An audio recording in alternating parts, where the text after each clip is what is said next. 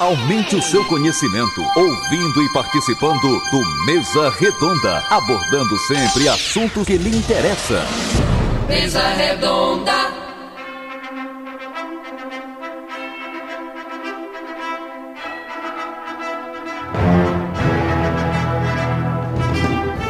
Essa Lucena. São 10 horas 12 minutos em Caruaru. 10 horas 12 minutos ao vivo, estúdios da Rádio Cultura do Nordeste. A partir de agora, mais uma edição do programa Mesa Redonda, sempre abordando temas relevantes para a sociedade, de interesse coletivo. E o Mesa Redonda de hoje traz como propósito, foco, o profissional da educação. O trabalhador, a trabalhadora, quem diretamente está ligado com todas as outras profissões. O professor. O dia do professor é comemorado em 15 de outubro, dia 15. A, a, nesse mês de outubro, agora domingo, depois de amanhã. Em função disso, os professores estão celebrando esta data hoje, sexta-feira. Ponto facultativo foi em todo o país para as escolas públicas e privadas também. Nós temos uma parceria com as farmácias Maurício. Aqui tudo é barato, a campeã em preços baixos. Farmácias Maurício. Agora na rua Tupi, cidade do Salgado. Farmácias Maurício nas Rendeiras, que também é uma cidade dentro de Caruaru. Na Avenida Rio Branco, ali na Dácio Expósito, do lado do Palácio do Bispo. Na Rua Felipe Camarão, ali é Atacarejo. E Martim Júnior, centro de Caruaru. Farmácias Maurício, com promoções exclusivas. Vitamina C por R$ 6,99. Protetor solar Fator 50, 200 ml. Só R$ 44,99. Tudo barato nas farmácias Maurício. Rede de óticas Arco Verde. Óculos, lentes e armações, grandes marcas, grandes descontos. Ali na Vigário Freire, Avenida Agamenon Magalhães, Empresarial Agamenon.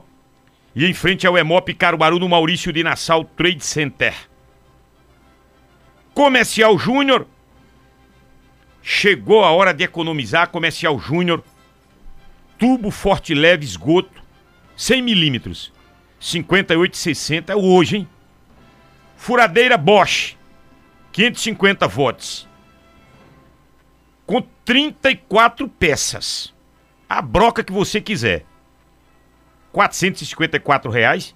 Mas é, é profissional. Lâmpada Avan de LED. 18 watts de potência.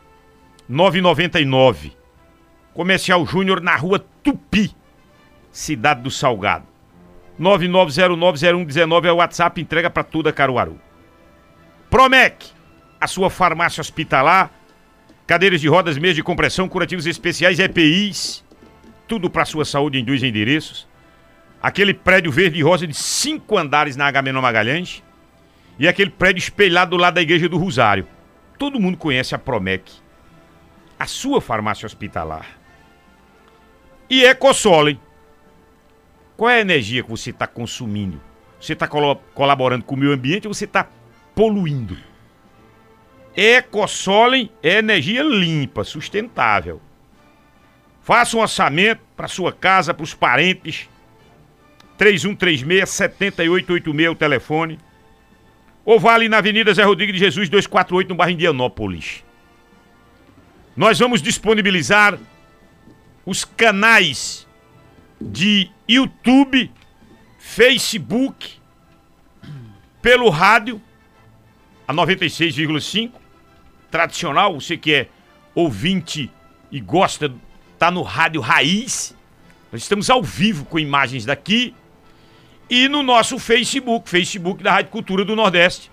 Nós estamos ao vivo também. Vai lá na página do Facebook da Cultura do Nordeste e interage conosco. depois do segundo bloco a gente sugere e socializa as mensagens. Já estão aqui nos nossos estúdios o professor Arquimedes Fabrício. Ele é professor de sociologia, professor de história. Acho que a gente estudou junto, não. Na Fafiga, né? A gente estudou junto, é. Turma boa aquela, né? Bons alunos, bons professores. Saudosa Fafica. Camila Rodrigues, ela é professora, ela é bilíngue, português e inglês, É, é verdade. não passa aperreio. Eu passo um tremendo de uma dificuldade e na África do Sul senti na pele isso.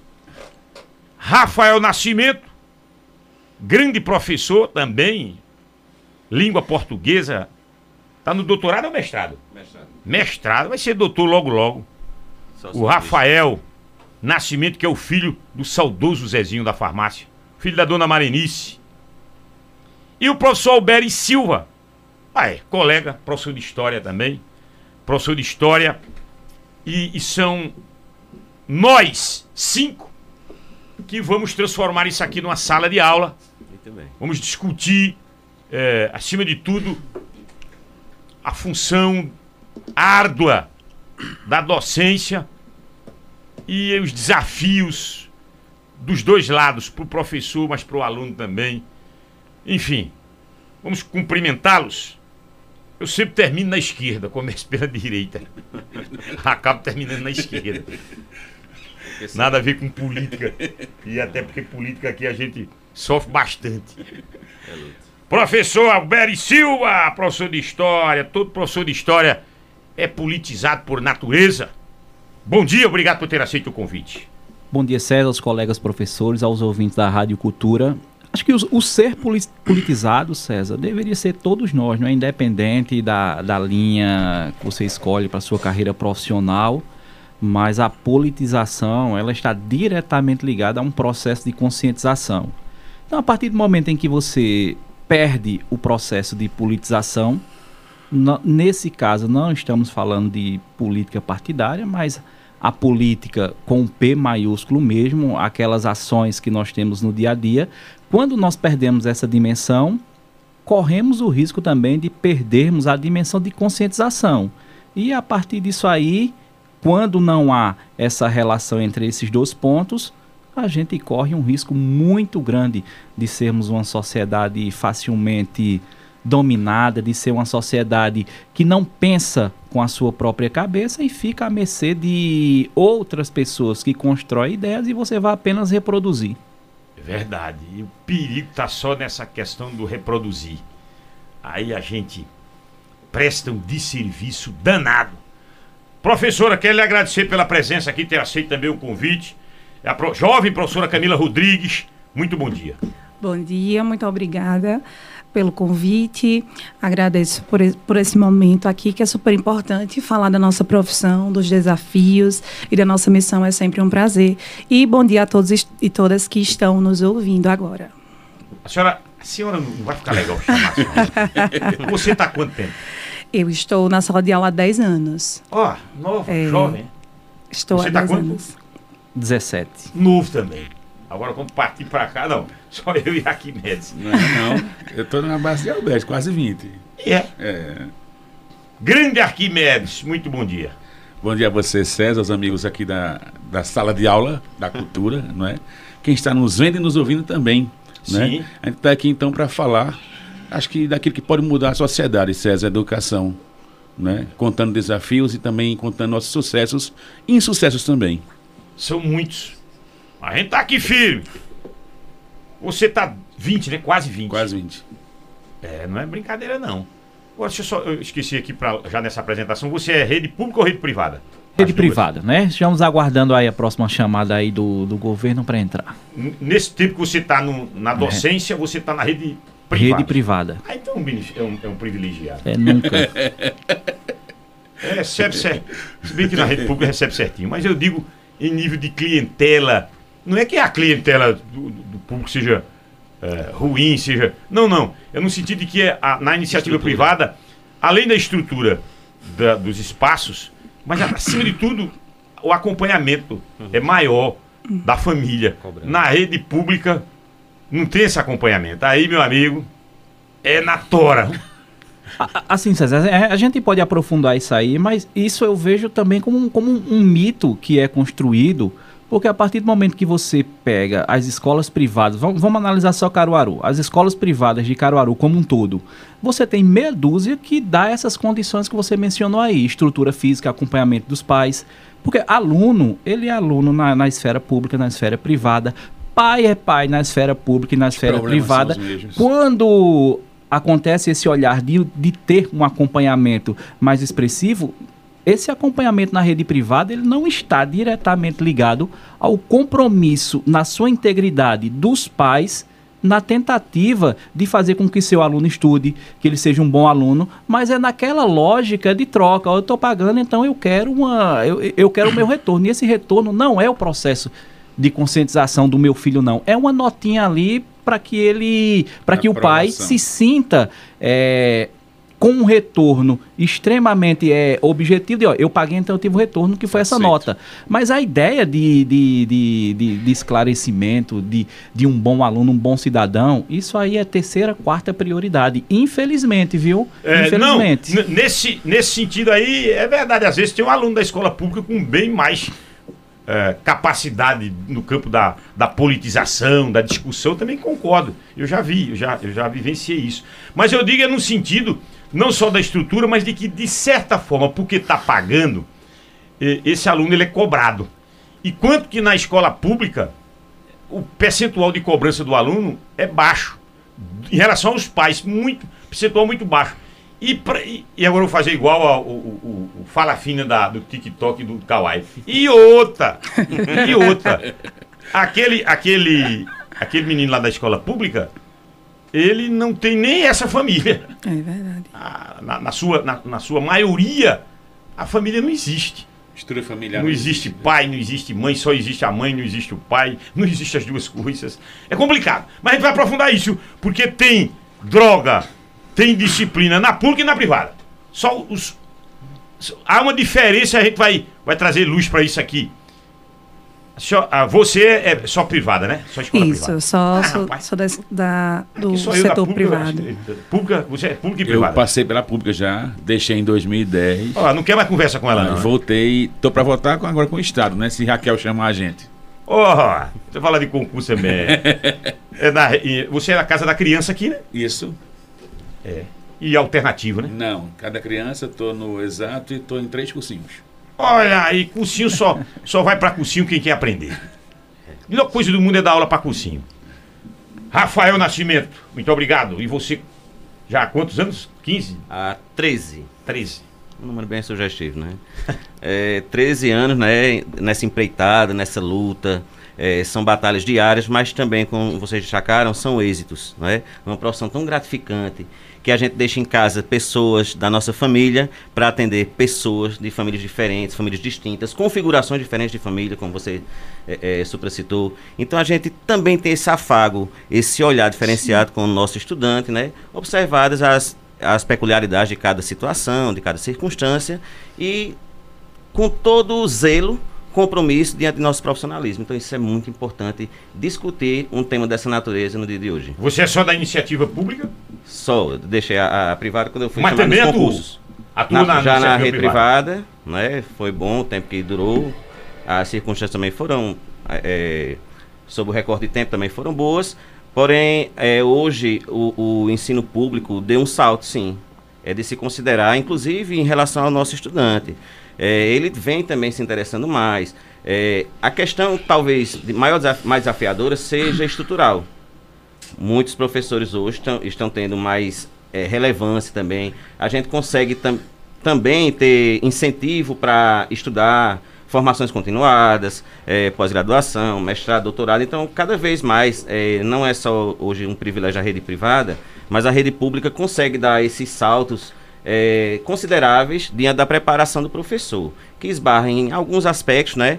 Eh, quando a existe a falta de estrutura de muitos municípios, é, devido a, a, enfim, a fatores distintos, mas a gente consegue executar bem nosso trabalho à medida em que as situações vão exigindo. Olhe, Primeiro questionamento para vocês. E aí, fiquem à vontade. Vamos abrir um- uma discussão aqui. Faltaria hoje motivação para o aluno? Eu, eu também sou da, eu sou da rede pública municipal, mas não é desse município, e da rede pública estadual eu estou há 17 anos. Então eu conheço umas realidades e, e eu só trabalho na rede estadual à noite. À noite, viu? Paulina Monteiro e Zé Carlos Florencio. Então eu conheço de perto. Como os senhores e ela conhecem. O que, que eu enxergo?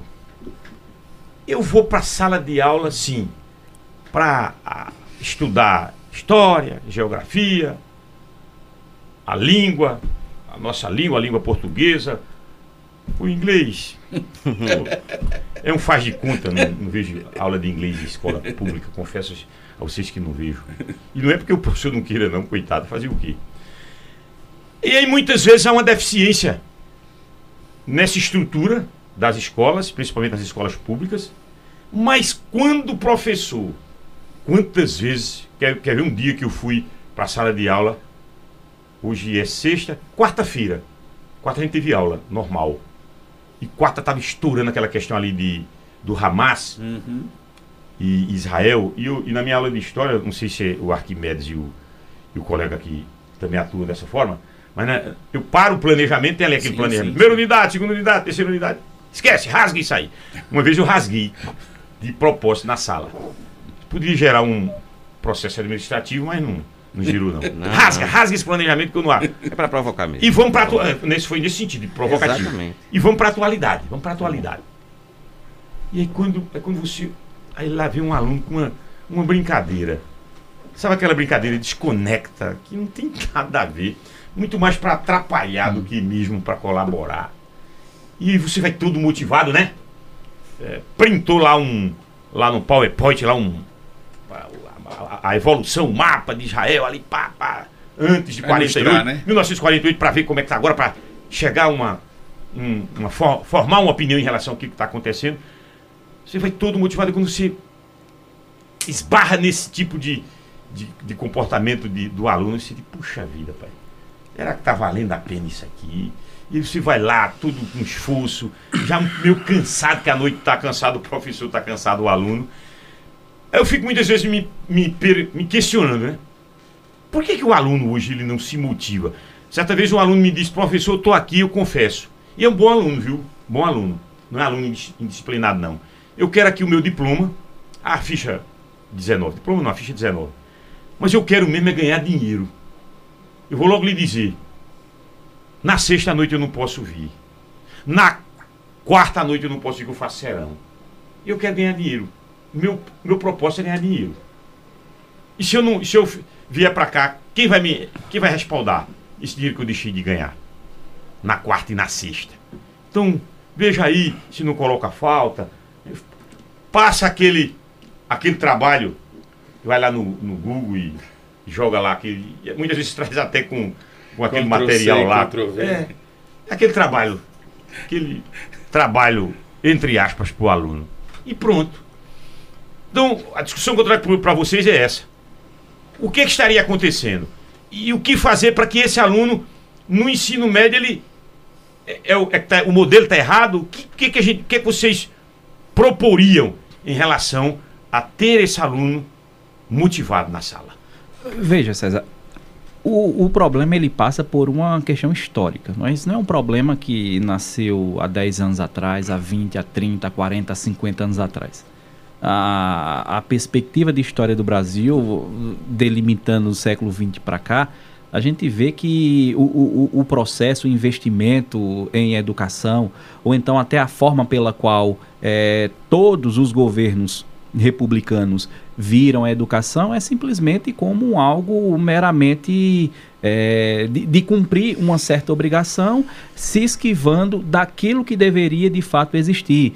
Uma- um, um domínio técnico, fazer com que, ou criar, fazer não, criar possibilidades para que esse aluno tem a satisfação de estar dentro da sala de aula. Isso passa por uma série de situações, valorização do professor, você ter um ambiente, um espaço físico totalmente agradável e você ter também algo que eu julgo muito importante e que não é discutido de forma séria no Brasil, é a matriz curricular. A gente tem uma, uma matriz curricular que é, ela, ela, ela impede, né, no meu ponto de vista, com que o professor, junto com o aluno, eles possam caminhar de uma forma que o interesse mútuo ele, ele, ele possa, ele passe a existir. Então, quando você não tem por parte da, de, de, de, quem, de quem rege a organização da educação pública num país um, um, um interesse, então automaticamente você passa esse desinteresse ao aluno, ele passa esse desinteresse aos professores. Veja, é, a, a, minha geração, a minha geração é da década de 80. Então, os meus pais não tiveram acesso à, à educação que eu tive. Os meus pais não têm nem, não têm nem um sexto ano. Então, vejam, como é que um país que tem estruturalmente né, uma relação como essa, de você não ter uma condição que você privilegie a sua sociedade, que você privilegie os, os seus habitantes como um todo, de ter acesso à educação, como é que isso vai acontecer? Olha, qual, qual, qual eram os sonhos dos, dos meus pais, década de 80 e 90, que eu terminasse o ensino médio já estava muito bom, porque isso era muito além do que eles já fizeram.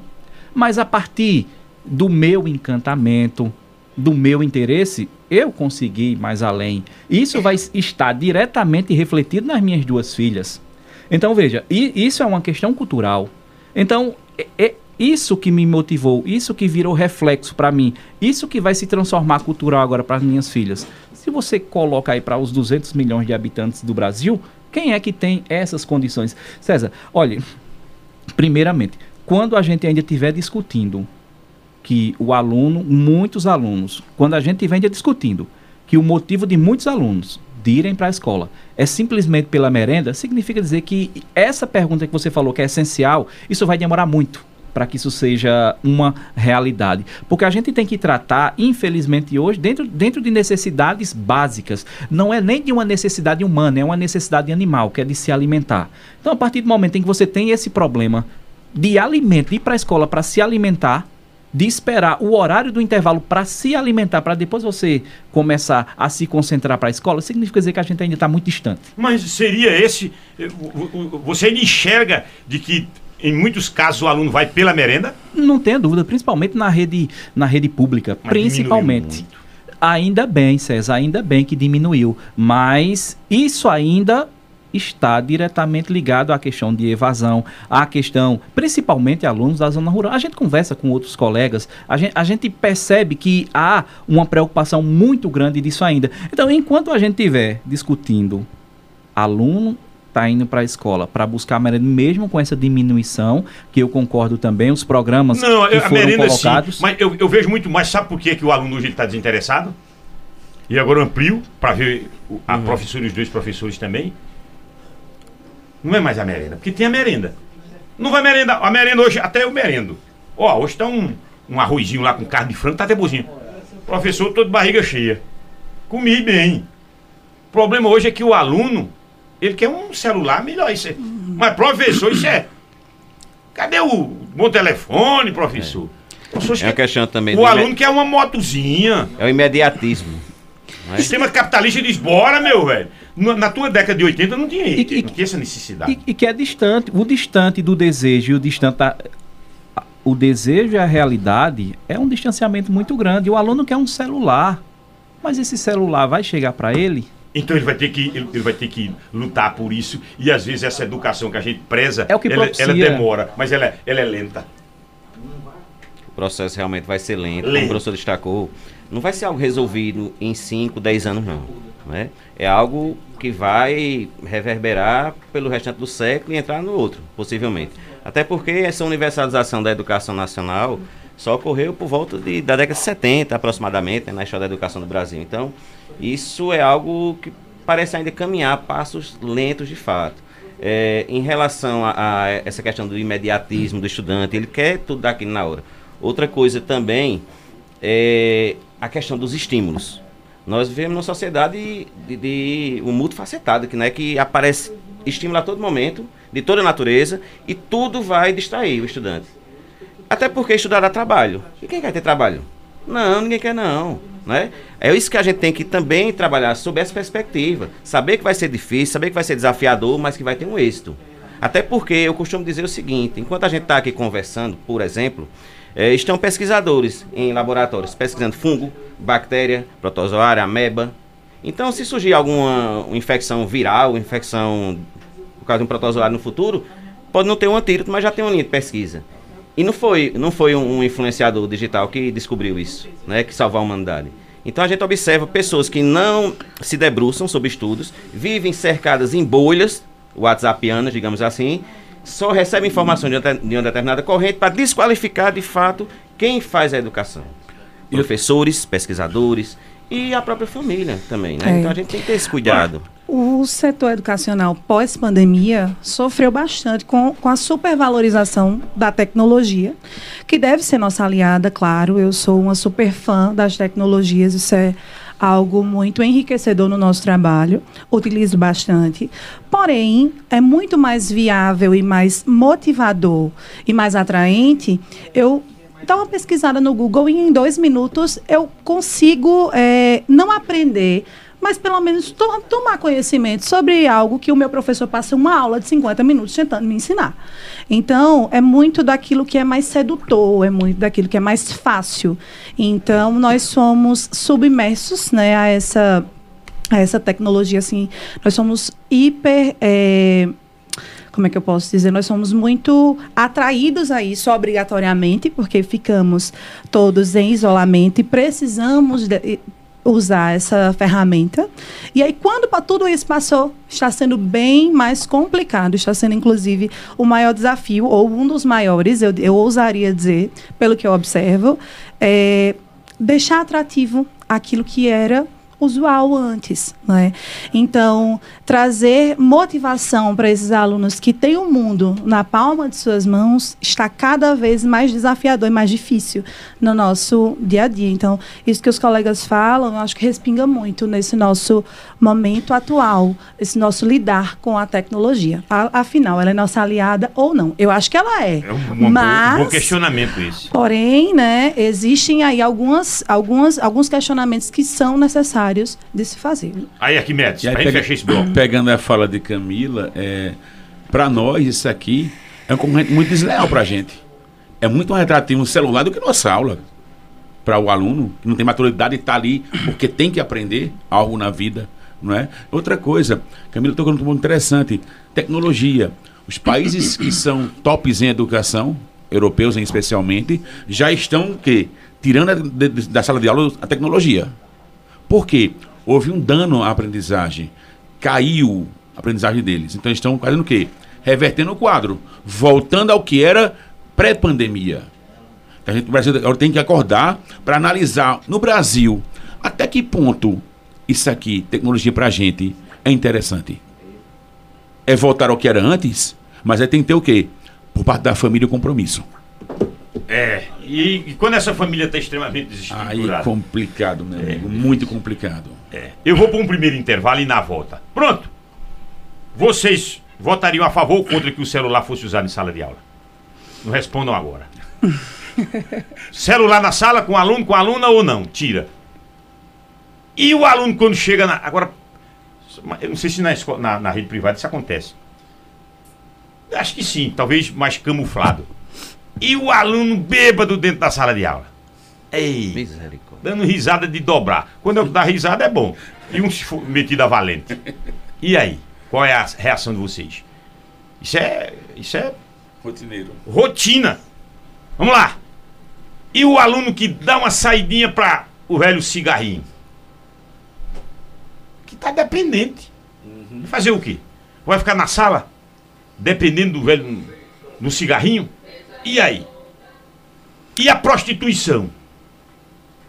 E a aluna que deixa a, a mochila na banca?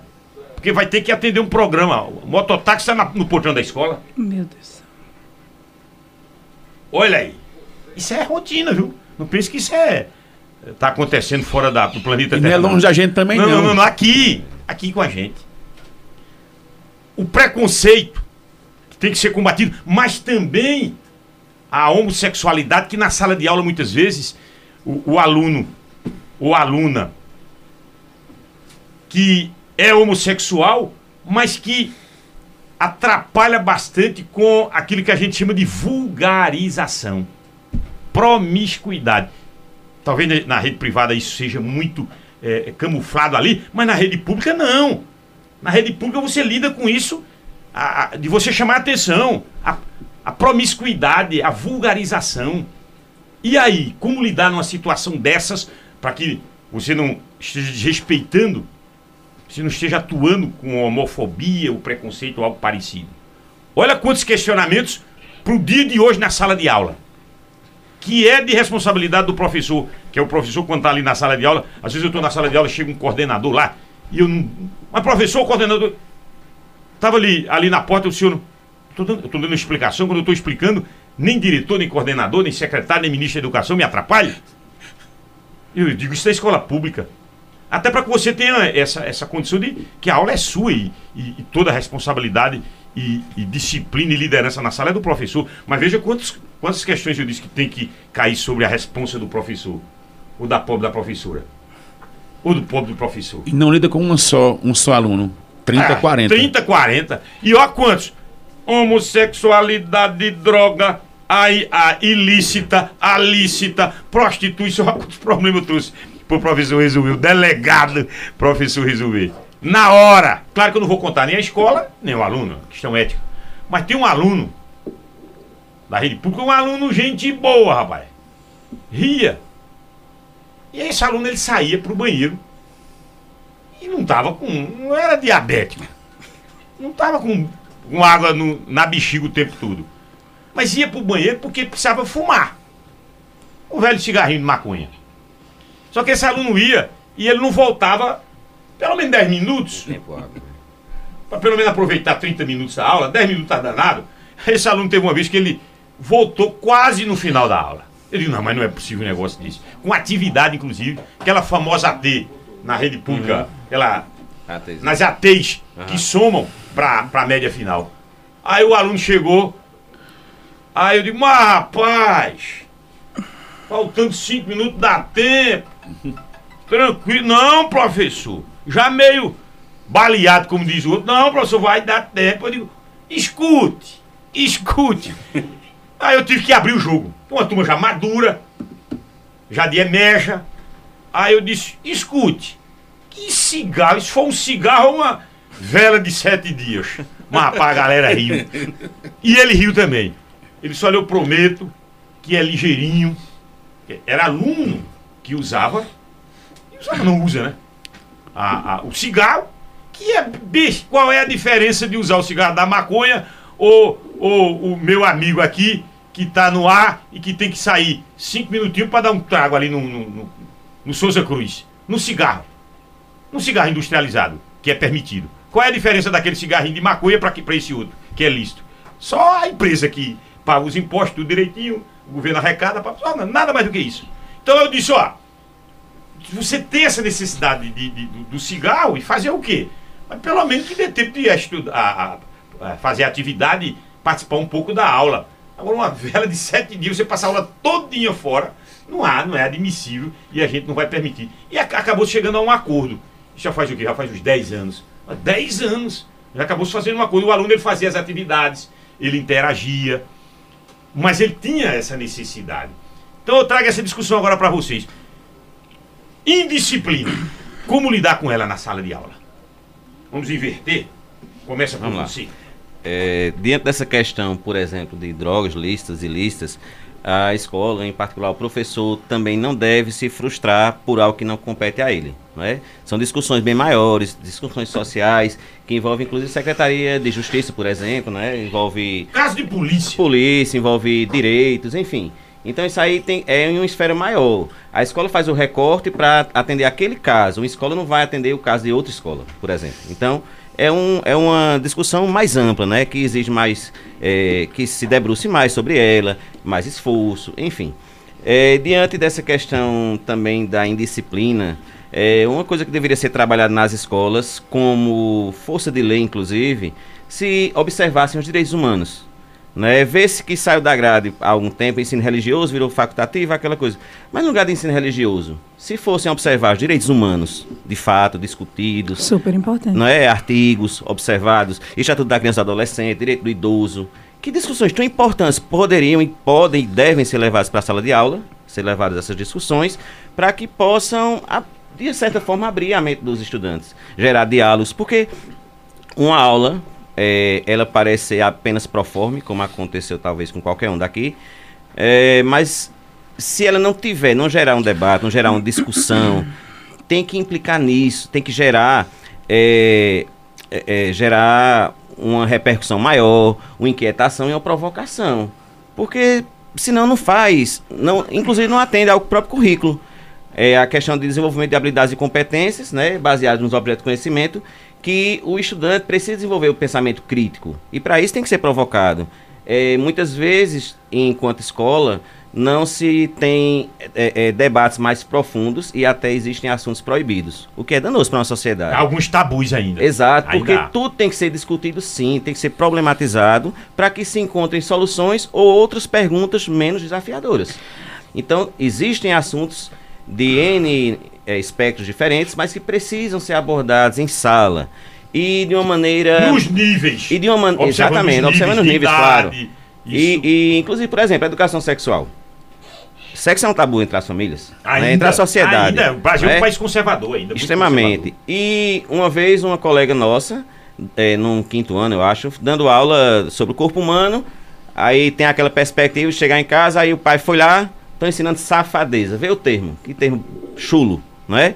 Para uma coisa tão natural, até para uma criança, por exemplo, denunciar um abuso Com que sofre em casa. Onde é que vai ser o espaço mais didático possível para que ela possa ter essa, é, é, dar sinais, né, se não for a escola? Então a escola deve ser esse, esse ambiente acolhedor. Principalmente, assim, em particular, claro, a escola pública, né? Trazer o estudante para cá, para que ele se sinta protegido e diante também de outra observação, de seus dire- direitos e deveres. Para que ele possa saber que tem esses direitos, que pode usufruir sim, mas que também tem deveres não é? Para que ele possa ter limites. E isso tudo é através do diálogo, é através de uma conversa mais próxima.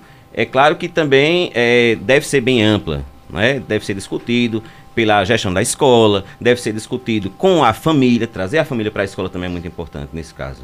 Então, é, plantões pedagógicos mais recorrentes, né? Mesmo sem ferir a lei que, deve ser, que devem ser cumpridos os 200 É, mas dias nesses letivos. limites, aí eu agora passo para Arquimedes perguntando o seguinte, aproveitando essa, essa fala sua. Nesses limites, hoje estaria afrouxado demais, ou se afrouxando, tá, tá meio frouxo hoje, ou para que esse limite também, para que a gente não possa escancarar tanto a ponto de disso trazer indisciplina? A gente já pega o aluno sem limites de, de casa, César, né? vem da família para a questão. Acho que a base de tudo é esse limite de ser a família. A escola não vai solucionar isso, não. A gente vai conseguir dar limites se ele vir de casa já com a base de limites. Eu tive alunos é, que, que vinham para a sala de aula drogados, duas, horas de, duas bolas de fogo nos olhos, e queriam só o quê? Respeito, mais nada. Você ouvir eles. Então, eu acho que passa por limites, sim, mas por respeito também, não só ao aluno, mas também o respeito em troca, aluno-professor. E aí tem que haver uma, uma união também da escola, a equipe gestora, o professor falou aqui muito bem. Tá bem alinhado. Ah, Não é? Porque o aluno hoje, ele tá jogado pela família, que você falou muito bem, não é fazendo nem estrutura nenhuma. Tá jogado, abandonado. Então ele tá no mundo como? Ah, eu posso, eu quero, eu faço.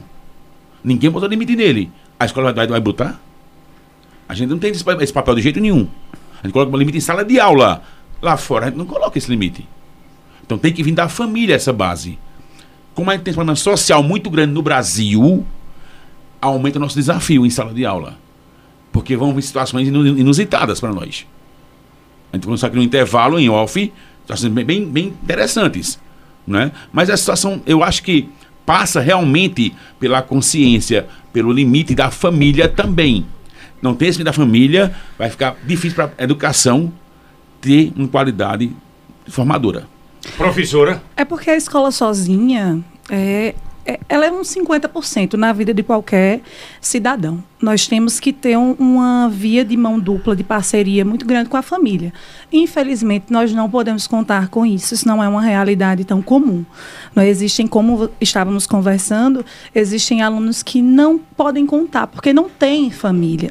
Então, todo esse peso de formação, vai para a escola. Só que sabemos que a escola tem uma parcela de contribuição importante, mas que não é uma totalidade.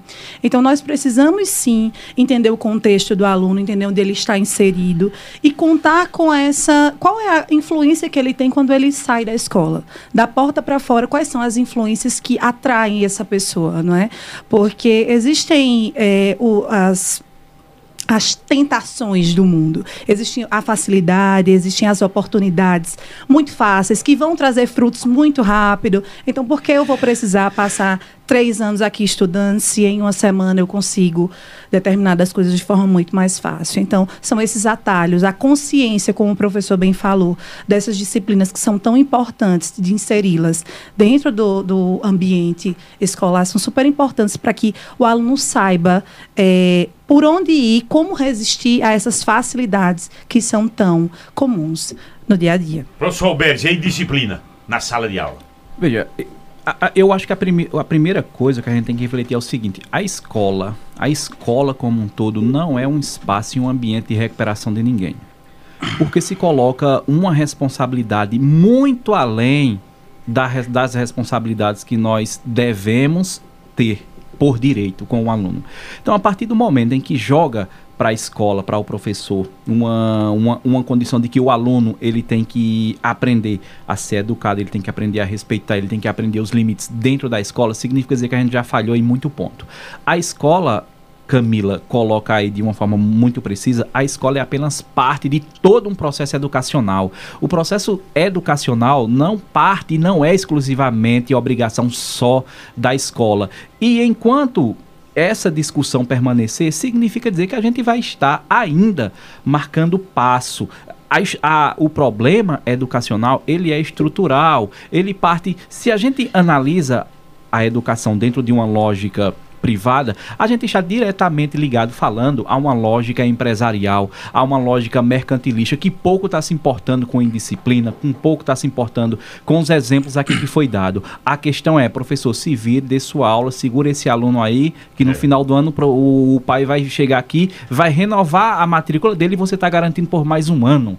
Então, de, de alguma forma, essa mentalidade da rede privada, da educação mercantilista, ela tolhe o professor, ela tolhe aquilo e a, as ações que o professor poderia fazer.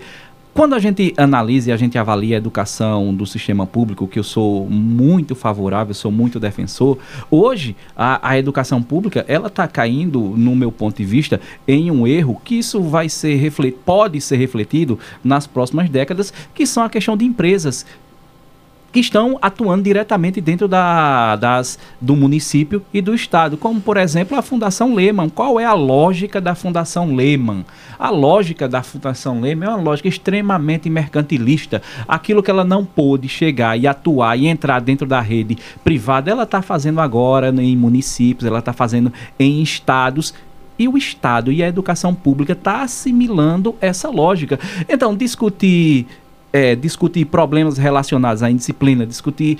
Isso sempre existiu, na minha época existiu, e isso sempre tem como se resolver. Mas o problema, César, o problema da educação, ele é muito maior. Ele parte por uma questão estrutural. E essa questão estrutural, ela está diretamente ligada às prioridades que dão com relação à educação. Vamos ter eleições no próximo ano, vamos ter eleições para prefeito. E o que vai ter de vereadores e prefeitos por todo o Brasil dizendo que o professor tem que ser valorizado, que a educação ela é prioridade na minha gestão. todo mundo sabe que isso vai acontecer. Agora, na prática, há um distanciamento muito grande ainda mas, em termos mas, de discurso. Mas nisso não houve, uma, uma, não houve uma evolução. Em qual sentido eu quero dizer? O piso do professor, pelo menos você já tem o seu salário que, que é o chão, que não, não pode ser daquilo para baixo. O piso da categoria já foi um avanço. É, a questão da merenda já evoluiu. Eu me lembro, eu fui aluno de escola pública. Era uma papa de chocolate ou então. É, é, era, era, papa e soja. Soja com, com cuscuz. e evoluiu para jantar, para almoço. Precisa melhorar, eu também concordo. Eu, eu, na época que eu estudei, eu saía de casa 5 km para ir para a escola. Agora, o motorista chega, bora, ó o ônibus. Tem um ônibus. Ainda tem ônibus é, matando criança? Tem. Um ônibus desgovernado, sem, eh, sem o, de- o devido equipamento. Com F1000, É, os alunos cima. mas, mas eu, eu não tinha nem esse. Então, nesse sentido, a gente pode dizer que houve uma evolução. Não tenha dúvida. Essa evolução, ela existe. A, a merenda, como aqui foi colocada... 25% tem que ser gasto em educação. É, ela ela está sendo bem organizada nas escolas, mas o problema, César, que eu mencionei aqui, não é a merenda. O problema é o aluno que sai de casa de bucho seco, vazio, que ele só vai ter algum tipo de possibilidade de querer estudar após a merenda. Enquanto esse debate, ve- veja, diante de todas essas melhorias, uma coisa que é unânime, os problemas ainda existem. Enquanto a gente estiver falando de problemas essenciais, essenciais, para que a gente fique em pé, essas melhorias, infelizmente, César e professores, elas não vão impact- impactar da forma como nós desejamos. Olha, esse piso salarial foi um avanço. É um avanço tão grande que hoje as escolas privadas, elas não são mais competitivas com o município e nem com o estado.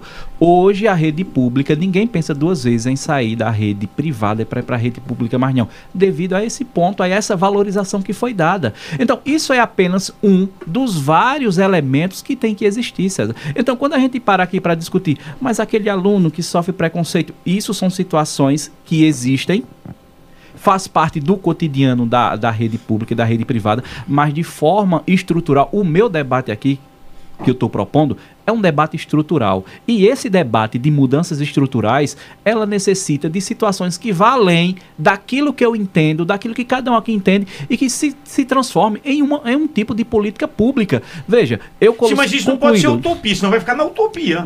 Isso é utopia? O que é que você pensa? Vamos lá, vamos estruturar. E- Então vamos partir daqui com uma carta estruturante. Eu não quero, eu não quero centralizar, né? Tem uns colegas aqui. Para mim, utopia é aquilo que me faz me movimentar. Utopia para mim é aquilo que me faz com que eu me levante de manhã com o desejo e com o intuito de transformar. Então veja, a partir do momento em que você tem uma lógica na, na rede privada mercantilista e as escolas do estado agora as escolas públicas adotam essa mesma regra, significa dizer que a gente já está descambando para um erro. Já está descambando para um erro muito grande. Repito, a Fundação Lema ela está em centenas de municípios aqui no Brasil, César Luciano.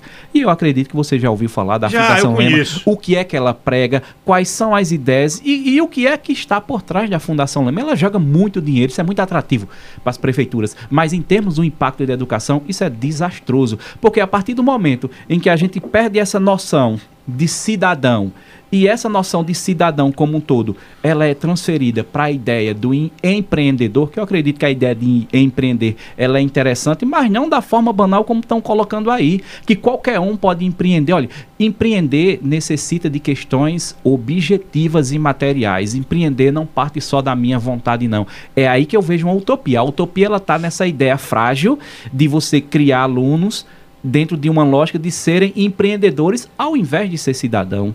A partir do momento em que você é um cidadão, vários caminhos se aproximam para você, César. E isso tem que estar diretamente ligado ao nosso currículo. Veja, qual é uma das discussões que fazem hoje? É querer colocar a educação financeira dentro da lógica da educação, porque pode ser que amanhã ou depois você não queira ser professor, mas todo mundo vai trabalhar com dinheiro. Vê, vê- vê o discurso resumido, o discurso pobre que se colocam para colocar a ideia de educação financeira. Eu acho importante a educação financeira, mas você colocar ela como salvador da pátria da educação, isso está totalmente errado. E isso está diretamente ligado à lógica mercantilista, César. Mas você, você, você compreende que a educação financeira ela está sendo posta como prioridade? Não tenha dúvida, não tenha dúvida. A gente escuta isso dos alunos, a gente escuta isso dos alunos, seja da, da rede privada como da rede pública. Porque, César, olhe, nós temos, nós temos é, em paralelo ao nosso processo de educação escolar, de formação escolar, você tem a internet. O que, o que é que esses canais de YouTube colocam? Olhe, você para ser rico você tem que parar de gastar com besteira e você tem que investir. Você, você não é pobre, a sua mentalidade é que é pobre. Ô, César, vá, ali, vá ali no centenário, vá ali na periferia de Caruaru com esse discurso de pessoas, de famílias que não têm o básico para sobreviver e você é inundado com essas ideias toscas de empreender, que você é pro- pobre apenas porque a sua mentalidade é pobre, porque as condições elas existem para todo mundo. Existem não. As condições para empreender, César, César, são são condições materiais e reais. E quando você não tem essas condições materiais e reais, você vai ficar extremamente frustrado, porque você tem o seu coleguinha, que o pai tá lá, é bem sucedido, que entrega tudo na mão dele, sem nenhum tipo de esforço, e você vai se colocar como sendo um frustrado, alguém que não prosperou na vida simplesmente porque não quis mais a condição real para que você pudesse exercer determinadas práticas ela é objetiva. E essa condição objetiva não é para todos. E não é para todos de forma é, não é não é de forma opcional. Ela é de forma real. Fazendo com que olha você aqui pode ter você não. Porque a gente está falando dentro de uma lógica capitalista. É necessário que exista mão de obra. É necessário que exista pessoas que carreguem o saco e outros apenas que apontem. Você vai colocar ali ali ali e ali. Mas por trás disso existe toda uma, uma lógica de uma ideia de meritocracia, que é um conceito muito importante, mas que é banalizado, dizendo que você só não chegou onde você não quis porque a culpa é sua. Olha, deixa eu liberar essas mensagens. Sérgio Freire da Cidade Alta. Bom dia, professores. No meu tempo, quando o aluno tinha nota baixa, os pais reclamavam com seus filhos. Hoje os pais vão tirar satisfação com os professores. É, Pura realidade. isso é. Mas aí, isso, isso ó, é fácil resolver isso. O professor dá 10. Minha preocupação não é a nota, minha preocupação é de fato se ele tem, se ele tem bagagem, se ele tem conhecimento. Essa história de nota é como faz na rede privada. Ajeita aí, passa para o pai ficar quieto. É, é complexo demais. Gilvânia Soares Cavalcante foi gestora da Paulina Monteiro. Hoje está aposentada na praia, nos resorts, gastando o que ganhou. Professora Gilvânia, Sérgio Pires, bom dia a todos os heróis professores. Eu sou do tempo que a escola pública era família e que nossos professores eram um espelho do nosso futuro. Fico triste em ver um professor público que tem uma visão diferenciada de poucos alunos vão representar ele um dia, infelizmente, é essa a visão do ensino público. Sérgio Pires, Ramon, bom dia. Ah, quem tem graduação em gestão pública e se tiver alguma especialização, pode lecionar em escolas? Tem graduação em gestão pública. licenciatura. Eu acredito que ele Tem precisa. Isso ele precisa de isso cadeiras pedagógicas, né? E, não, isso aconteceu em um dos concursos de Paulo Câmara, que você não precisava As ter afinidades, licenciatura, você precisava ter o, o conhecimento da área. Então, administração, ciências contábeis, mas isso Engenheiro, acabou, foi, isso acabou, acabou, ainda bem, não existe. Quer ser professor, vai fazer licenciatura. É, mas peraí, tem uma salvação aqui pra ele. Olha, coisa Você- boa. Você já quer tirar o, o pobre do Ramon da, do da aula, velho? Acabar com o sonho dele. Você, você, que capitalista é você aqui? Você quer sozinho? Não. E as trilhas? Ele tem licenciatura Tem que Pra- ter licenciatura para as trilhas? pra conseguir um contrato ou para conseguir um concurso público. Se não A tiver concurso de licenciatura, concurso não. Mas Se as não- trilhas agora acho que pode, Ramon. Acho que não. Pode não? se não tiver Acho que não licenciatura, vá fazer. Você É. precisa ter licenciatura para ensinar a fazer brigadeiro? É uma trilha.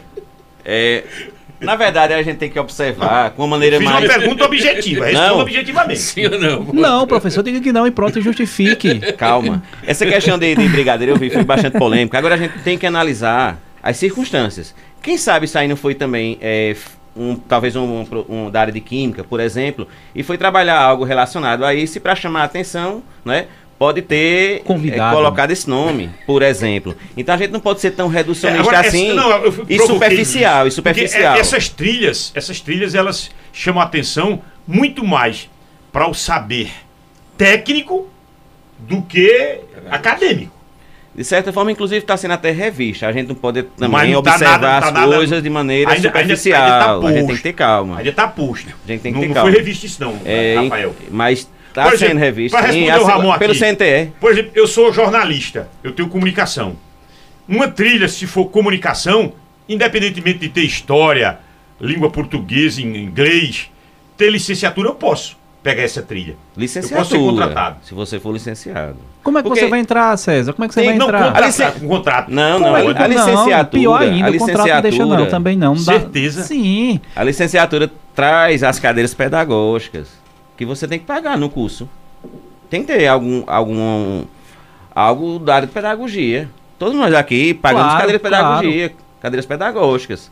Senão vai, o engenheiro vai dar aula de, de matemática e a didática. Eu observo muito isso também lá na universidade. Os professores, eh, quando vão ter. Quando, quando tem algum seminário, algum congresso, os professores da, da área de zootecnia não se preocupam com didática nenhuma. Porque a- a- o discurso é esse: é- eu sou prático. Mas toda prática implica uma teoria. Sim, É, Dentro dela já tem uma teoria. com É verdade. certeza. E toda teoria vai para a prática de alguma forma. Não diretamente, talvez, como a gente pensa, de maneira talvez mais incisiva. Mas a teoria também traz, traz, traz práticas, sim. As práticas elaboradas em sala de aula, as práticas elaboradas numa rádio, por exemplo, todas elas partem de, de teóricos. de Então, estudos. Ramon, me- melhor você ir para um curso, dar aula em curso técnico, então. É. Aí é uma outra Aí é outra- lógica, é, é, outra é, é. dinâmica. Outra ele vai ser contratado agora. Não, é. Deixa a educação, ou então faça uma licenciatura. É. Pra gente concluir, pra gente deixar. Eu gosto sempre de dar uma resposta pra, gente, pra o camarada não ficar voando. Tá correto. Vai Agora. dar aula, então, numa- no, no curso técnico, Os técnicos. Pronto. né? Numa escola dessa de formação profissional. Que Né, vem assim? crescendo muito aqui na cidade. É. Exato. E, disparada. Porque essa questão do imediatismo né, tudo- é mais rápido. São dois anos. né? É mais Não rápido e você já tem um emprego garantido. Já tem um emprego em tese garantido. É, isso é um probleminha também. também. Para educação pra gente. Daqui a pouco, pra que danado de professor? Não, não. É, não é um equívoco.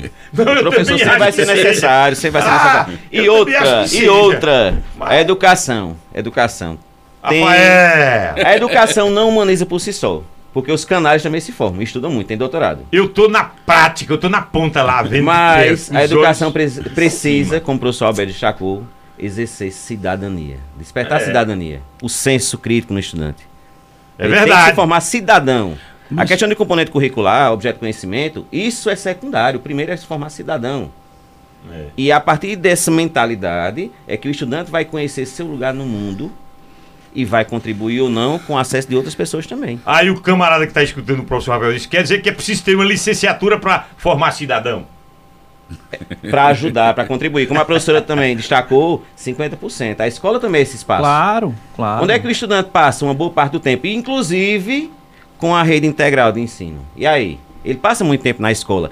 E outra, o professor também tem que ser humanizado. Porque tem colega, às vezes você vai pra rua, você participa de protesto, e às vezes tem colega que desqualifica um trabalho. Tem Sim. colega que estraga Olha, a tem categoria. professor que Infelizmente. não merece um salário mínimo. Exato. E tá Acontece. atuando. Tem. Tá nativa. Tem professor, claro que isso é pontual, é bem isolado, mas tem professor que tem preconceito, inclusive racial, preconceito com identidade de gênero, Sim. tem preconceito com classe social. Ou seja, prof... quando tem estudos, formações, diálogos, debates, isso vai reverberar no aluno, claro, indubitavelmente, mas antes tem que passar pelo crivo do professor. E se o professor não tiver essa sensibilidade, o trabalho não vai chegar na ponta. Com certeza. Então é importante qualquer discussão que seja para o professor também. Porque tem muito colega que não é tão humanizado assim. É, só só para não, professora. complementar a fala do professor, é, essa, essa visão da, da flexibilização da nossa importância também vem de muitos colegas nossos que acabam não se valorizando e não valorizando uns aos outros. É uma, uma situação comum, quando um professor precisa faltar em, uma, em um determinado espaço, eu mando qualquer pessoa porque eu só preciso fazer lá uma atividade e qualquer um dá conta disso. Não, não dá. Nós somos insubstituíveis, sem dúvida alguma. O nosso trabalho é imprescindível e precisa ser respeitado em todos os âmbitos. Então, não, ninguém consegue substituir o professor. Nem a tecnologia, nem o profissional que seja de outra área. Para ser professor, é preciso ser professor. Aí pegando a fala de Camila, é, César, quando eu falo professores no colégio, ninguém da escola quer ir pra sala de aula. Sim, verdade. É. Ninguém quer ir pra sala de aula. Porque cansa.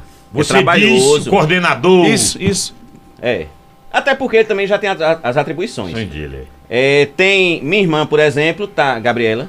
Ela tá, em, é, tá- ela é coordenadora numa escola do município e está em sala de aula. E vai chegar um professor daqui para dezembro, aí ela acumula. Acumula atribuições, mas sem acumular salário. Entendi. A professora saiu já. Vocês não responderam. E Diga. o celular na sala de aula? Vocês são favoráveis ou ao contrário? Agora, bem objetivo. Sim ou não? É que assim, para responder essa pergunta é preciso. É porque estamos entre Tem professores, a gente sempre discute muito, não tem muito. É, mas eu assim, tenho que chamar. Eu vou chamar, um- vou É, chamar chama um o intervalo. intervalo, chama o É, Eu vou, é é, melhor. isso é mais complexo. Eu tenho, É, eu tenho um- outra, outra pergunta. Quem aqui, quem aqui toma, quando acorda, vai tomar logo um copo de cachaça? Eu acho que ninguém. Mas todo mundo vai olhar o telefone. Talvez a primeira coisa. Inclusive até no banheiro. Então, virou indispensável. É. De certa Deixa a forma, família né? vai bem se não tá precisando de alguma coisa. É, aí, essa questão também não pode ser tão rasa assim. Como eu digo, tudo É. deve ter problematização. Eu vou antecipar, eu prefiro com telefone. Com, Com toda telefone. bagaceira. É. Porque é, é, é- quinta-feira eu digo, abra aí o site e tal. Mas vamos fazer que o essa declaração de telefone, É, agora de maneira de acordo com a orientada. sua orientação. Ah, sim. Isso. Orientado, Ah, É né, um professor? estabelecimento de Não limite. deixa aquele- liberal, nem Agora, deixa aquele livre. fila da mãe, no momento que eu tiver também lá fazendo uma anotação minha, Aí no tá lá, diário seu Carlinhos eletrônico, eu vou estar vendo se o aluno ele não tá no site. É claro que é, preciso ninguém- também ter bom senso. Ninguém é ingênuo, não. Mande um abraço para Lenilson Torres, grande empresário, ali na feira da Fundac. Tá acontecendo a feira lá. Pedro Moura, grande presidente da Associação dos Chilanqueiros. O professor Carlos, que estão ouvindo você na feira da Fundac agora. Bom Carlos. dia. Tem infiltrado no Mesa Redonda. Geraldinho Lins, já estão comparando o Alberto com o Geraldinho Lins. Não, acho que sou eu, é, é, Carlos. É, Não, deixa eu ver rapaz, quem o é. professor lá, não, não. Não é você, não. É Carlos Henrique de Lins. Trabalha comigo. Um abraço, Carlinhos. Ah, eu tô, dou, dou É um no outro porque lá. torna aqui. É quando eu o chapéu. Tá careca. É porque o chapéu. Ah, Às se vezes- você botar o chapéu fica mais parecido. Parece, É. parece mesmo. Parece. Bom dia. Heron Carlos Povão, ali naquela rua da Sucata. Ali é a João Condé. João Condé, o pessoal tá A escutando a, nossa gente. sucata. É, advogado, grande figura, o nosso Flávio Holanda. Isso é o povo do WhatsApp mais privado aqui, viu? Agora quando eu vou aqui para o YouTube, ó. Josimário Silva, mais é, grande parte dos pais e alunos não acreditam na educação, pois querem o resultado para já. E não processo de construção. Edilson Moura tá cá em Belo Jardim. É esse? Abraço para professor Moura. Rafael, bom dia. Um abraço, Edilson. É, gravatar na escuta, professor Honorato. Simples matemática, equipe só de companheiros que admiro. Adalberto. Adalberto. Abraço. Adalberto.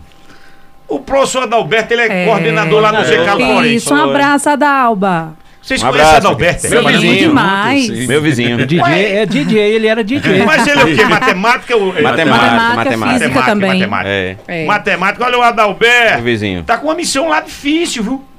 É coordenador lá. É, no? José Carlos Florencio. Às vezes é aquela batalha, aquela Ele me luta chamou pra, danada. me convidou pra secretaria de lá. Carlos Henrique Lima Coelho, já foi aqui.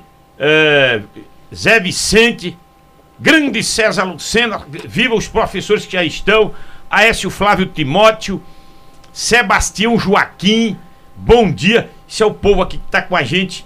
Inalda de Riacho das Almas, rapaz. Inalda, professora, ela tá abraçando a vocês todos os problemas sociais que vivemos e foi discutido por esses grandes professores. O professor precisa encantar.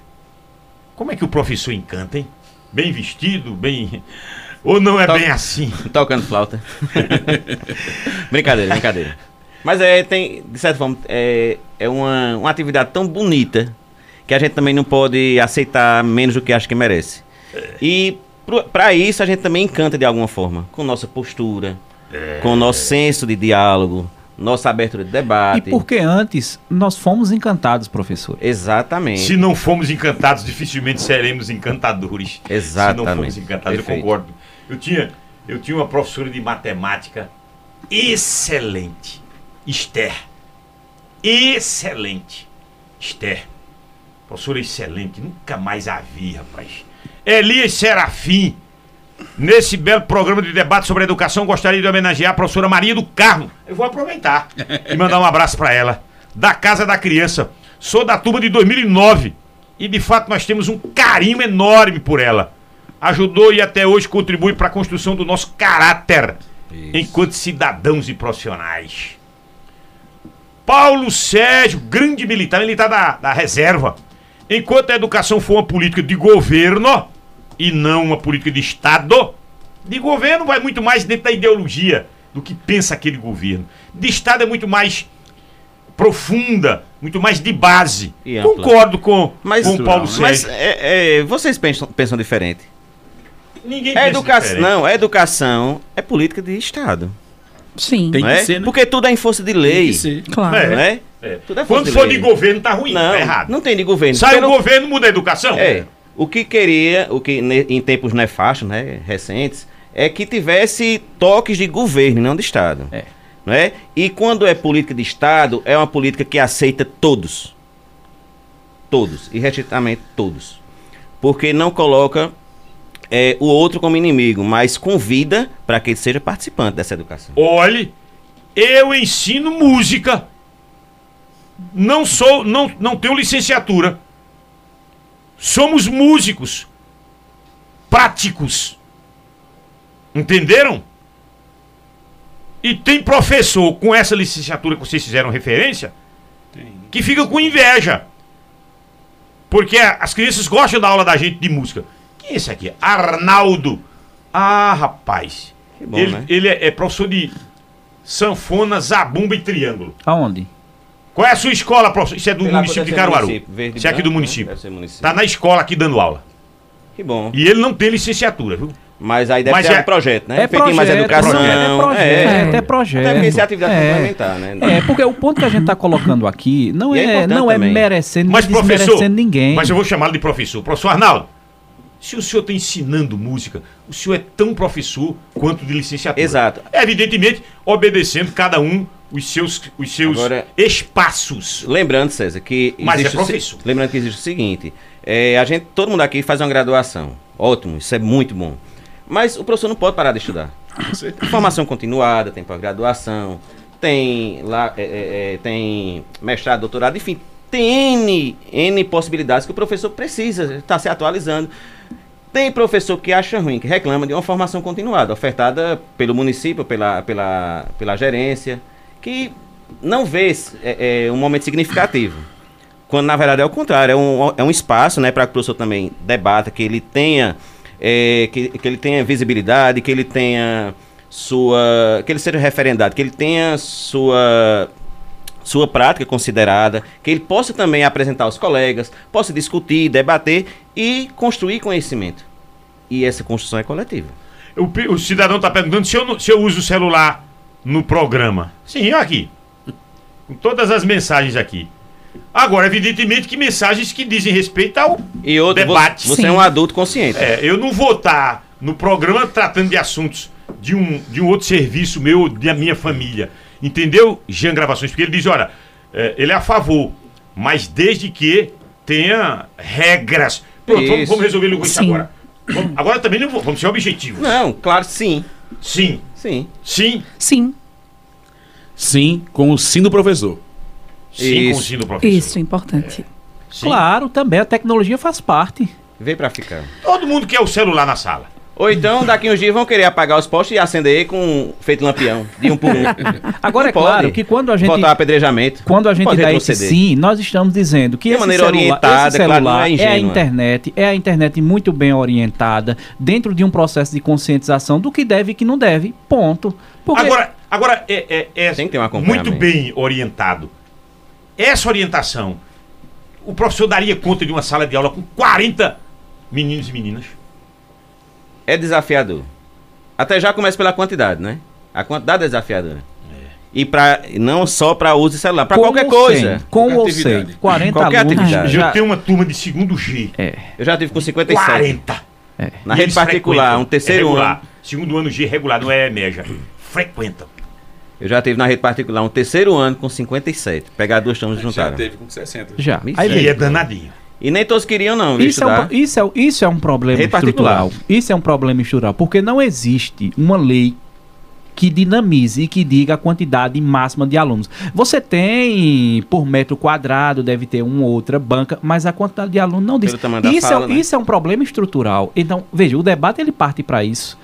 Eu já dei aula com 70. Você não constrói quase nada. Você não constrói quase A nada. não ser no cursinho, que eles chamam ali porque querem. Não, nós É estamos demanda, falando né? dentro, É outro, dentro né? da É, educação mas da formal. educação básica- Dentro da educação básica, que É aí você mais tem desafiador. que construir alguma coisa, você não constrói. Porque há uma, um, um problema. Olha, o diálogo e a conversa ela é inerente ao ser humano. E principalmente das séries iniciais. Uhum. Então você bota 40, 50, 60, você não tem como cumprir muito bem satisfeito. Veja, nós somos hoje muito mais cobrados por quê, Sérgio? Você é professor também. Nós somos muito mais cobrados por dar conta de um livro didático à torto à direito ou de fato do processo de conhecimento, Cumprir de um cidadania, programa, né? cumprir um programa. A ideia, a ideia do planejamento é mais importante você preencher lá o CIEP e, ou as É. cadernetas das escolas do que de fato você produzir algo. Isso é um problema estrutural. Esse, para mim, é o cerne do debate. É, o, a, a Gabi tá aqui, rapaz. A sua irmã. Bom dia, Sérgio, e a todos os participantes. Parabéns pela temática. Valdir José Silva. Meu nome é Valdir, trabalho na escola Dom Vital. Sempre acompanho o programa Mesa Redonda. Gostaria de mandar um grande abraço para o meu amigo Arquimedes Fabrício. Abraço, Valdir. TJ Técio. Excelente assunto desse programa. Tô me recuperando e acompanhando tudo. Sérgio Pires aqui. Assuntos magníficos. Mesa Redonda sempre na frente. Obrigado a vocês. É, ainda tem aqui o Sebastião Joaquim. Bom dia. Aqui já foi. Paulo já foi também. Se o professor tiver manejo de sala, ele consegue a atenção da turma. Esse manejo de sala aqui É subjetivo demais. é demais. É bem amplo pra quem não tá na sala de Ele, aula. ele não tá É. errado, não. Ele não tá errado, Tá não. não, tá Mas aí a, a É questão é que é difícil. muito subjetiva. Agora, por que, né? que tem professor que tem esse manejo e tem professor que não tem? Ou porque ameaça. Também tem isso, né? Professor que o aluno Nunca nem respira assim. diferente, bota Nunca pra fora. assim. Não, tô falando de casa. não, não, porque eu, eu tô contrário, dando um exemplo quase me colocando aqui como. Eu, não, não- eu não ame- nunca ameacei, nunca tive problema com o aluno. Olha, eu Tem professor que consegue estrada. trazer o aluno pra cá também. Pro lado dele. Depende da maturidade também do É, estudante. e do professor. O Eu, perfil- eu levo em consideração que a minha fatores. disciplina ela é a melhor que tem para se estudar, para ser debatida. então, eu a par- então, a partir disso aí, como por exemplo, se faz necessário cumprir todo o programa, se faz. Mas se você tem um evento, como nós estamos agora. tendo agora, essa, esse conflito lá, na- lá, na- Sim, lá no sim. Oriente, dá uma pausa, vamos debater isso aqui, porque esse aluno ele viu isso antenoite, ele está vendo aqui agora. Então, É. isso é uma forma de você trazer esse aluno para si. E a partir dali você constrói o cotidiano do seu livro didático, mas você trouxe a curiosidade e você fez com que aquele aluno que está disperso, vendo, sendo bombardeado de tudo quanto é informação, possa olhar no seu olho e perguntar, mas professor, eu vi isso, isso e aquilo, me responda. Coisa que ele não tem oportunidade quando ele está vendo ali na internet ou na TV. Olha, um É aquela é questão- ponto. pois não, professora. É aquela questão da zona de conhecimento proximal. Né? Quando a gente traz para. São dias e dias. Existem dias que eu dou conta 100%. E existem dias que eu estou dando orações subordinadas a adjetivos e substantivos e ninguém quer saber de mim. Então, existe muito essa questão do me interessar pelo que o professor está falando e é, aquilo ali fazer parte do meu mundo na prática, assim, onde eu utilizo aquilo. Muitas vezes, quando a gente utiliza esse, esse, dis- esse debate, como a Beres falou, muito mais na prática, eles se interessam mais. Então, é muito contextual, é muito subjetivo. Essa questão é muito, muito complexa de falar. Por que tem professor que dá conta? Eu acho que todos nós damos contas em alguns dias, em outros dias não.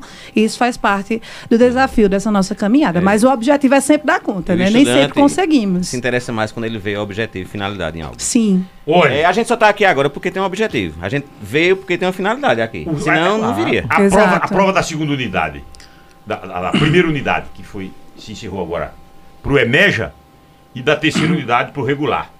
Se encerrou agora. Qual foi o assunto de geografia? O, o- o meu assunto de geografia, em primeiro ano, segundo ano, terceiro ano, a- o, o, o fato lá de Marrocos, na região de Terremoto. o terremoto lá em Marrocos. Nós discutimos exaustivamente esses fenômenos naturais. Vulcão, terremoto, aquecimento global.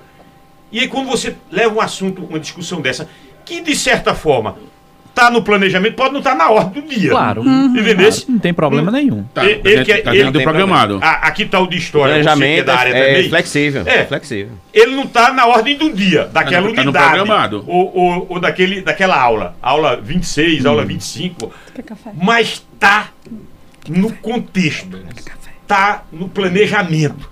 Então, poxa, pega esse assunto, esse, esse, esse factual, esse que a gente chama no jornalismo, pega esse factual e desperta a Trabalha atenção ele. desse teu aluno. Sim. O aluno diz, puxa vida, eu fui para aula do professor. E aí eles dizem, não é nada que o aluno ele diz assim, ô professor, e eu vi ontem, viu? Tava assim, assim, eu lembrei do senhor. e eu entendi. Veja como é diferente quando você fica com aquele, não, não vou sair. Fica preso. Infelizmente nós temos ainda colegas. Até o nome sugere, né? Grade curricular, veja. muitos colegas Aprisionamento, né? estão A amarrados. raiz da palavra. Mas amarrados de um jeito que, que dá raiva às vezes. Dá raiva. Bom dia, César Joselito Gomes, conhecido Professor como Joselito. NEM, está mandando um abraço pro professor Arquimedes. Esse Joselito Gomes, será que estudou? É o professor, Joselito? né? Não, não É o pai do Abelardo. Mas será que ele. Ah, que é é, mas não é aquele que estudou com a gente, não. Não, não, não, não. Que tinha um Jesus, Não, não, Joselito não, que estudou com a gente. Seu pai da Belarda, conheço, é amigo Ah. do meu pai há muito tempo. Mas foi professor também? Não, não. Ah, então não é ele. não. Ah, então não é ele não. Joselito por onde anda? Eita, filho. Joselito, Joselito, ele, Professor. ele, ele tá com contrato, tá na, na rede estadual. Tu conhece Joselito? Conheço, Joselito. Eu fiz Filho. graduação com ele, né? Fiz graduação com ele, a especialização você fez com ele, com o Fábio. Fiz com ele. Fábio com Cássio, né, irmão de Fábio Fred. Cássio. É, eu não lembro a escola que Joselito tá. Não lembro, mas Grande ele professor Fábio, viu? Lá da, da- da nossa. É. é muito, muito, é o irmão de Fred, muito né? combativo. E o Fred é gente pronto. também. Muito. Você se assemelha muito ao Fred também. Seu discurso, É. você parece que ou um ou outro, vocês re- rezam um na cartilha do outro. o Alberes e o Somos Fred. contemporâneos. lá da Convergentes. Ó, eu logo vi, eu, eu mato logo a charada. Pe- pelas observações, inclusive os verbos que eles usam são, são muito ligados. César Luciano, os entrevistados aí, a educação é a base de tudo. Desde que eu nasci, eu ouço essa frase. E a gente precisa pôr isso em prática, porque se a gente ficar só E problematizar. é, também não pode ficar Recorrentemente. muito com esse, com essa, esse discurso o tempo todo. Cristalizado, né? É, precisa dar uma sacudida nisso aí. Eu, eu defendo isso muito em sala, eu, discusso, eu discuto isso muito em sala.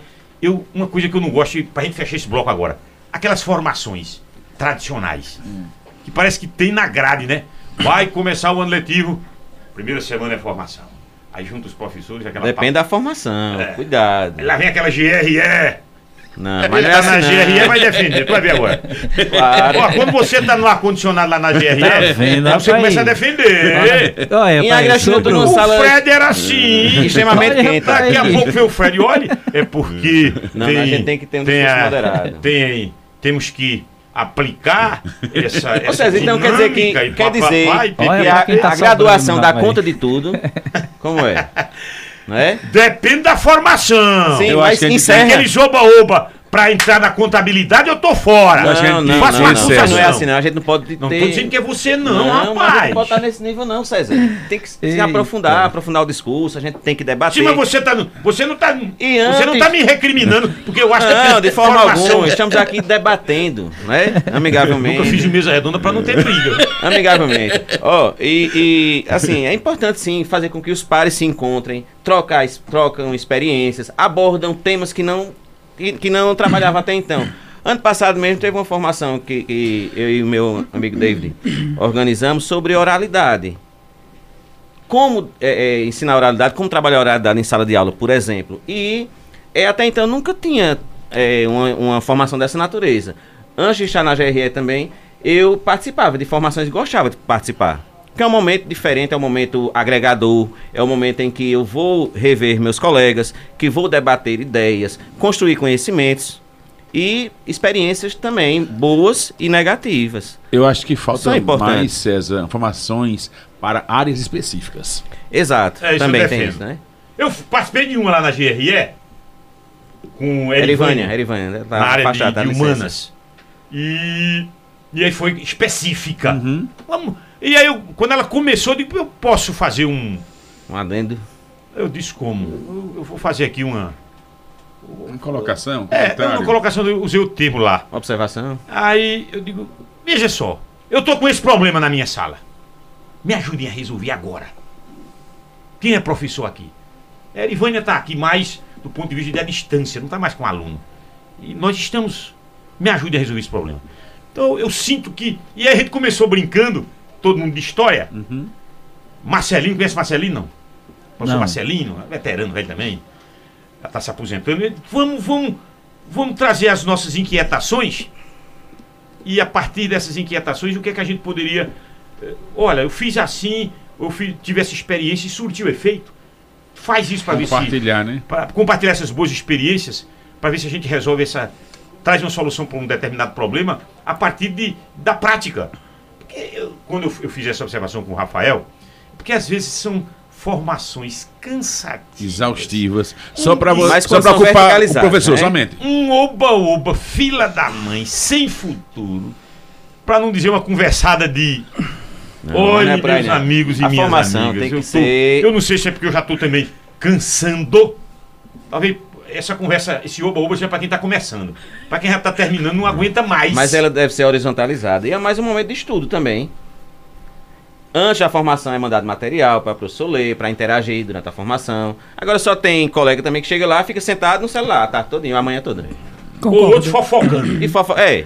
Mas Tudo é- é o objetivo, né? É o objetivo da situação. E a cada, a cada bimestre, nossa, nossa chefe lá, é, imediata, Sheila Alves, pessoa de altíssimo Você nível. está com um discurso patronal. Farlan Soares e- Não, Rafael. E, e a professora Ana Lúcia Ah. também, ela preza por isso. Vai vendo, Rafael. Para que a gente traga cada vez mais formações significativas, Tá acompanhe os tá professores, Recife, tá as escolas. Grande Ana Lu! Professora Ana Lúcia, um abraço. Um abraço! Um abraço, Farlan Soares. Silvio também, né? O esposo dela, gente boa demais do INSS. Na volta, pra gente fechar esse mesa redonda. Quem é do município aqui? Nenhum? Ninguém, Não. então a gente pode falar. O município evoluiu? Porque se tivesse algum professor do município aqui, era Eu já fui, deixei em 2010. Nós evoluímos Eita. em Caruaru e no estado. Nós saímos de uma política do da gestão Paulo Câmara e entramos numa política da gestão Raquel. Há perspectiva, há indicativo de melhora, não há indicativo de melhora. Aqui, quem é contratado aqui? Ninguém. Todos são concursados. Quem quem está no estado é é concursado, é assim? É, eu sou deixado. Esperando chegar a- o chamamento, né, Alberto? É. Então não tem perigo. Porque o pobre do contratado sofre pra caramba. Sofre. Principalmente em municípios e menores. É, mas no Caruaru estado também não é muito diferente, não. Vá pro evento, É vá pro menos, é menos, debate é menos, é menos, César. do É, candidato do governador, do candidato a é governadora. mais espontâneo. assim. no, no Ainda município é existe terrível. isso, né? É Ainda terrível. existe isso, né? E, e quem é concursado tem essa vantagem, que não depende disso. Atira em todo mundo. E, e quando eu digo atira, não é Sim, o, sim. o Hamas, nem, Não, não. nem, a equipe brasileira, que, que essa questão de atirar não seja de uma forma gratuita, né? Insolente. Quando Sim. se diz atirar é, é questionar, criticar. Ah, sim, sim. E de maneira polida, também para não, se- de maneira também pra não- coesa. também pra não dizer que é o ninguém mexe, então eu posso agredir. Não, não é assim, Eu não. posso. Não é assim. coerência e razoabilidade, coerência. né? Diplomacia Coerência. acima de tudo. Amigos, professores, professora, e a educação no Estado? Há um indicativo de melhoria em Caruaru também? O que é que vocês me dizem? Vamos? Vamos lá. É, em rela- a nível de Estado, né, isso é notório, a gente consegue observar que vem tendo realmente um êxito. Você da, da rede estadual tem comprovado isso é, ano a ano. Isso é- não é só também, não tão somente política de governo, né, mas política de Estado, de uma forma geral. É, esse ano também, com novos incentivos, vai ter o programa Tamo Junto a partir do, do ano que vem, possivelmente, que vai estar é, é, em vigor. E alguns programas vão sendo feitos pontualmente. É, além disso, uma questão de reestruturação, de organização social, de certa forma. Não é? É, tivemos lá na- no começo dos anos 2000 é, a melhoria através de políticas afirmativas também que contemplassem uma certa coletividade que não era contempla- contemplada anteriormente. É, passamos também por falta de investimentos de nível nacional nos últimos anos. É, em 2021, um corte de 87% no, no, no- em pesquisas. No Ministério. Que era Ah, do, Ciência e Tecnologia. Ciência e Tecnologia, isso que agora está com a Luciana. 87% foi cortado em 2021. Isso reverbera em nossos pesquisadores, né? Não é da educação básica, claro, mas reverbera nos pesquisadores, nas bolsas, na CAPES. Então, tudo teve perda de Temer para cá, infelizmente. Mas aí agora a gente vislumbra também, nesses próximos anos, que em ações conjuntas, imagino eu, do da governo municipal, é, a questão do governo estadual e o governo federal, estando alinhados, podem trazer mais benesses para a nossa região né? e para o Brasil de uma forma geral. É assim, imagino e espero, porque estamos, de, de certa forma, numa crescente. É, o, o caminho é longo também, a gente tem muita coisa a ganhar, a lutar por elas. Precisamos também correr atrás, claro, mas outras benesses já foram conquistadas de alguma forma, né? É claro que ainda falta muito, mas o início Mas já foi você vê, você vê esse início de Raquel, um bom propósito. Vejo, bem intencionado, inclusive. Olha, Bem intencionada. Alberes. Inclusive, é, é, só destacando, houve essa chamada agora, né? 2.907 professores e, segundo a nossa secretária Ivaneide Dantas, e agora Ah, em mas todo novembro. governo- Todo, governador chamou. Isso aí é Agora em- agora novembro- Não elogio ninguém, não. Não, não, mas agora em novembro vai ter outra chamada, além das vagas. Claro. E é pra chamar, não é? Não É teve. pra contratar, é. Eu passei em 2008 com o Eduardo e não teve chamada.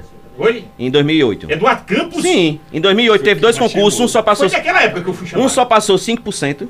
Eu fiz para língua portuguesa em Caruaru na época, fiquei em Você não ficou 16º. muito longe, não, professor? 16 só, só tinha uma vaga, uma vaga. Por quê? Porque em 2006, antes de Jarbas sair, Mendonça perdeu, ele chamou todo mundo do outro concurso. Mendonça. Talvez para atrapalhar o Jarbas, né? O Jarbas, é. Em 2006. Aí talvez para atrapalhar o governo que viesse, aí Eduardo fez um concurso, passou só 5%, o primeiro. Eu, eu, eu passei naquele. E o outro, no mesmo ano, até no dia que Felipe Massa perdeu para Lewis Hamilton. 2006. 2008 foram dois.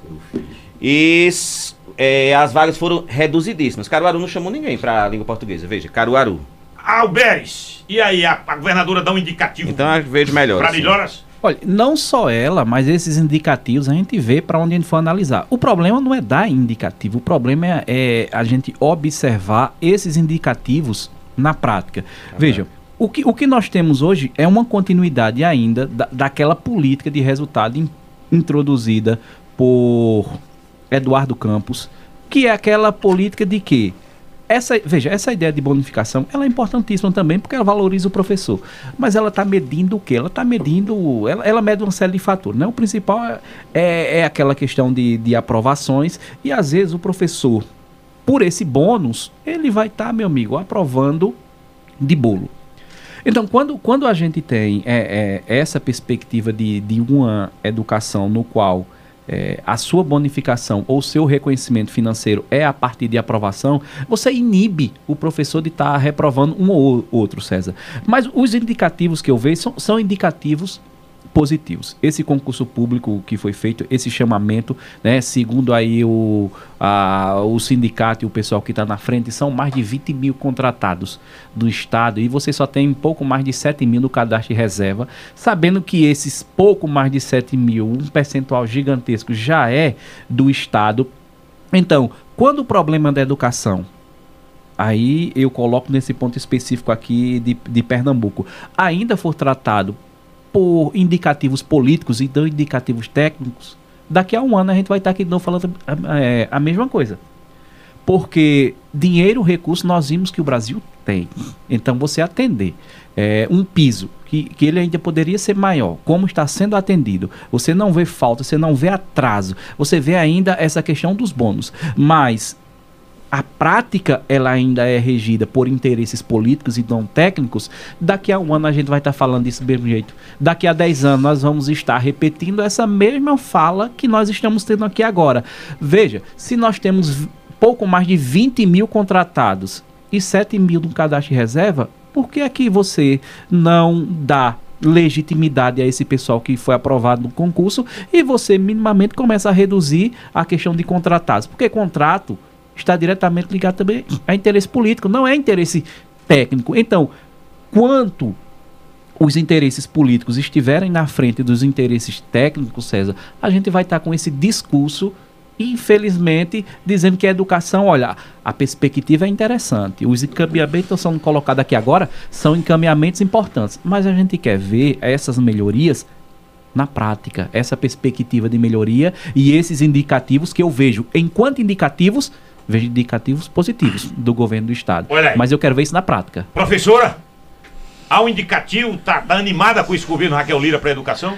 Veja, é, não faz parte da minha, da minha prática atual. Nunca tive esse contato com o ensino público, mas pelo que eu venho observando, sim, concordo com o que o professor falou. Acredito que existem muitas coisas para que a gente possa corrigir e ter um, um movimento de fato efetivamente bom, mas estamos conseguindo enxergar avanços significativos, sim.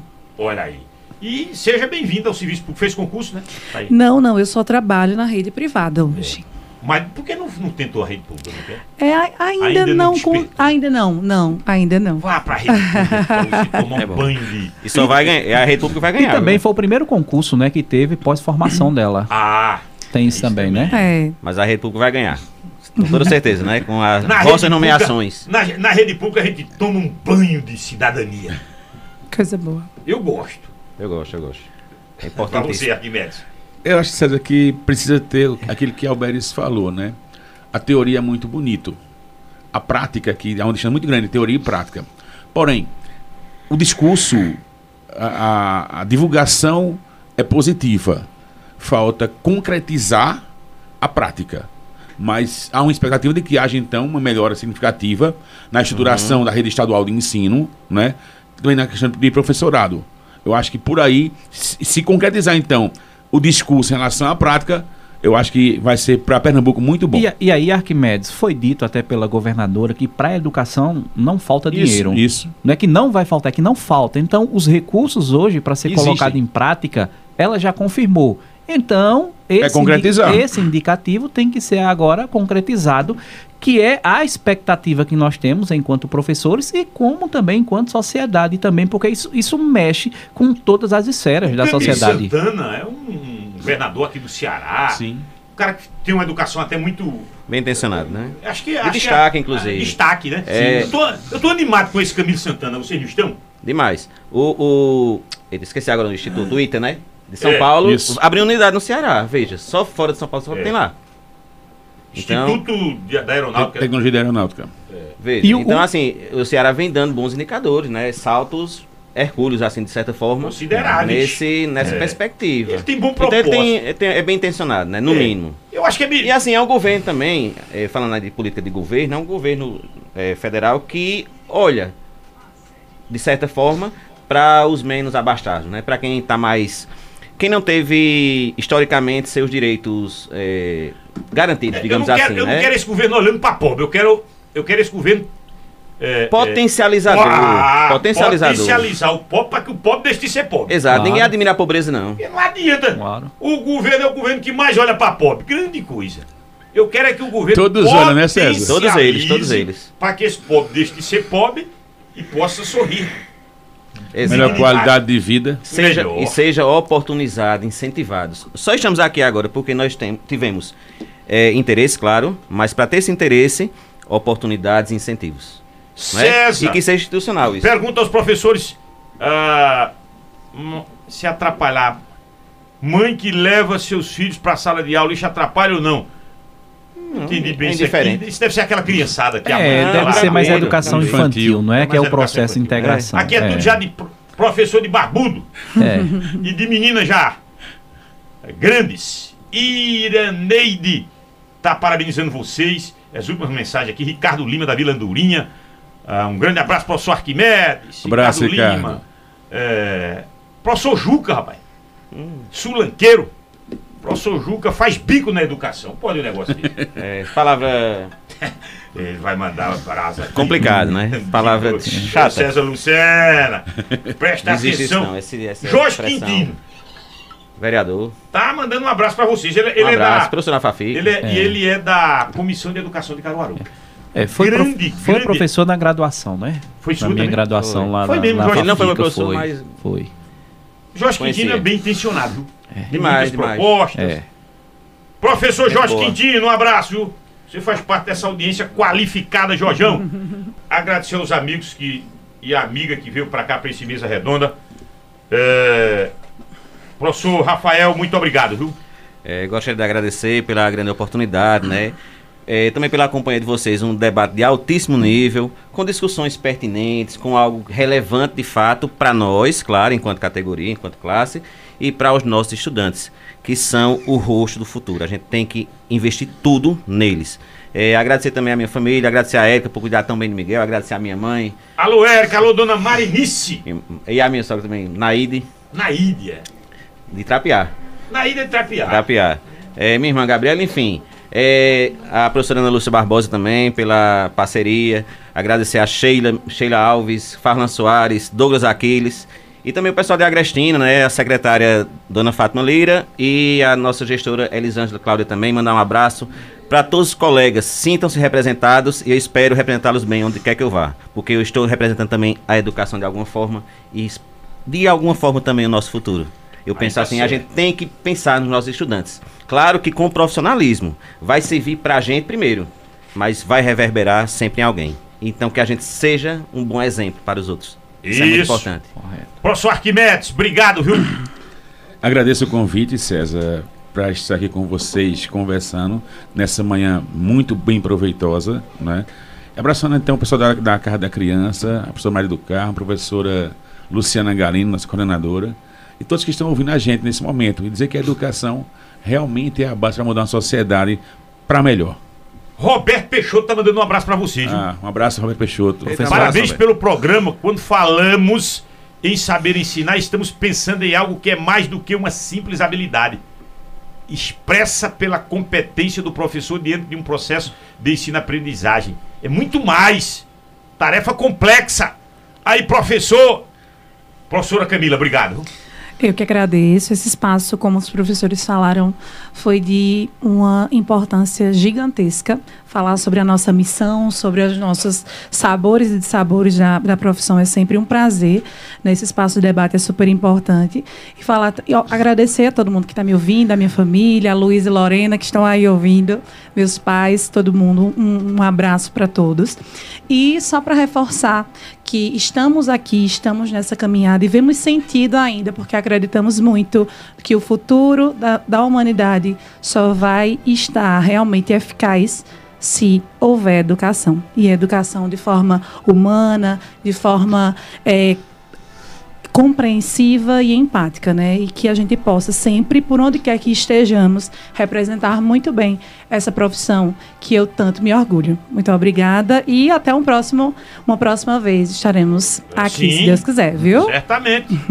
Professor Alberes, obrigado também. Mais uma vez agradeço, agradeço a banca aqui por estar compondo aqui com os professores. Aprendi muito, a educação é sempre um espaço de aprendizado. Se eu tenho as minhas referências eh, acadêmicas, mas as minhas primeiras referências foram os professores daqui, né? Professor Roberto Peixoto, professor Kleber Fernandes, professor Adilson Filho. Então, eles fazem parte dessa minha caminhada. Então, um, um debate como esse é sempre, sempre pertinente. Só finalizando, nós falamos da educação dentro de uma perspectiva política, mas sem colocar a nojeira e a, e a, e a bagunça da política partidária em que essa discussão foi feita nos últimos anos. Então, isso é o que eleva o debate, trazendo aqui propostas de uma forma correta, simples, mas ao mesmo tempo de uma forma profunda. E também o professor Edivan está lá no litoral, está assistindo Abraço, aqui. Edivan. O professor está lá acompanhando também. O professor André Cândido também, abraço Professora a meus Maria do colegas. Carmo, um abraço. Tchau, minha gente.